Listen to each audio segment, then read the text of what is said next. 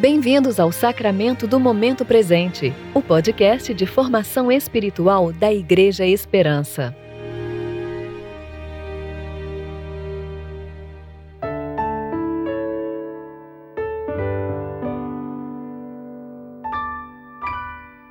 Hoje é 14 de agosto, tempo de preparação para o 11º domingo após Pentecostes.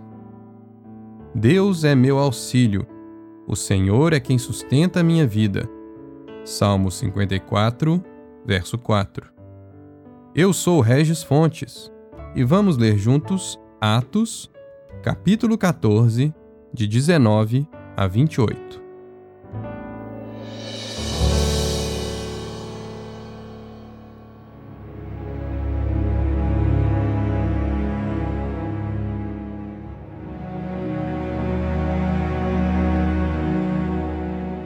Chegaram, porém, judeus de Antioquia e de Icônio, e tendo convencido as multidões, apedrejaram Paulo e o arrastaram para fora da cidade, dando-o por morto.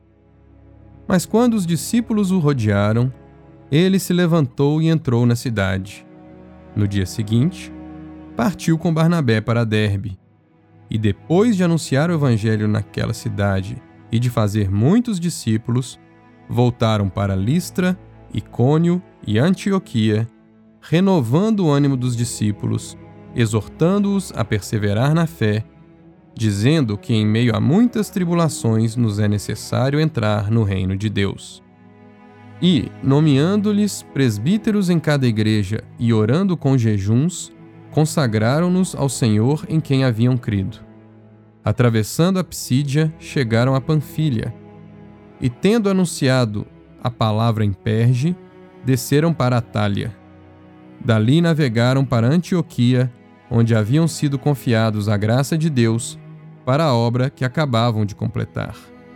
Quando chegaram e reuniram a igreja, relataram tudo o que Deus havia feito por meio deles e como abrira a porta da fé aos gentios, e ficaram ali com os discípulos durante algum tempo.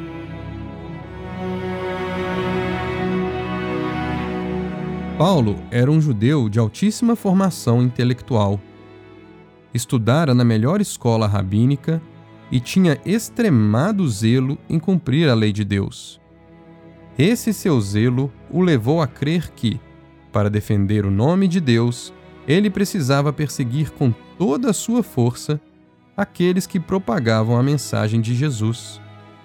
Foi nesse tempo que Paulo participou do apedrejamento de Estevão consentindo e ajudando na execução do primeiro mártir cristão.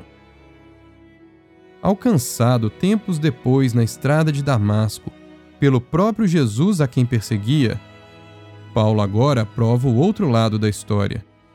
O perseguidor se torna perseguido. O carrasco se torna a vítima. O que atirava as pedras agora suporta a dor de tê-las atiradas contra si.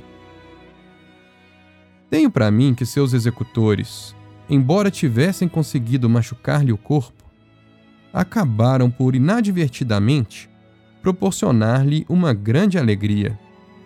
A de saber que já estava tão identificado com Cristo e seus seguidores que era digno de sofrer a mesma pena que antes infligira a Estevão. Diferente da de Estevão, no entanto, a missão de Paulo ainda não estava terminada. O tempo de testemunhar com sua própria morte ainda não tinha chegado para ele. E por isso, Deus permite que ele sobreviva. Por meio de muitos sofrimentos, Paulo personificaria a verdade de que as tribulações acompanham o avanço do reino de Deus. Por isso, ao exortar seus irmãos a perseverarem na fé, ele o faz afirmando que, em meio a muitas tribulações, nos é necessário entrar no reino de Deus. Irmãos, a exortação de Paulo, após ser apedrejado, é tão válida hoje como foi naquele dia. Perseveremos na fé. Fé aqui é a doutrina, a mensagem do Evangelho. Nos mantenhamos, portanto, firmes na proclamação de que o reino de Deus é chegado.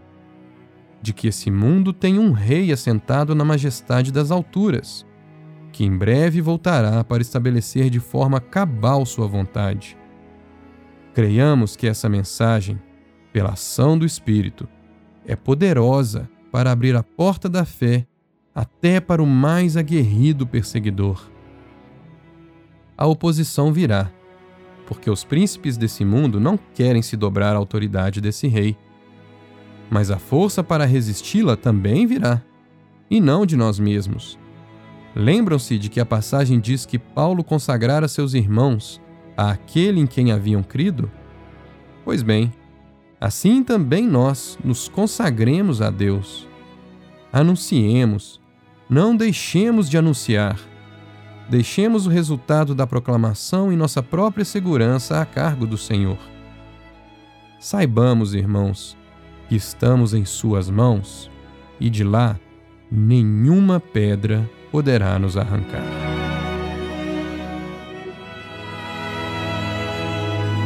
Oremos. Deus Todo-Poderoso, que por nós entregaste teu Filho único como sacrifício pelos nossos pecados e como exemplo de vida piedosa, dá-nos a graça de receber com gratidão os frutos de Sua obra redentora e seguir diariamente as marcas benditas de Sua Santíssima Vida. Por Jesus Cristo, teu Filho, nosso Senhor, que vive e reina contigo, e com o Espírito Santo, um só Deus, agora e sempre. Amém.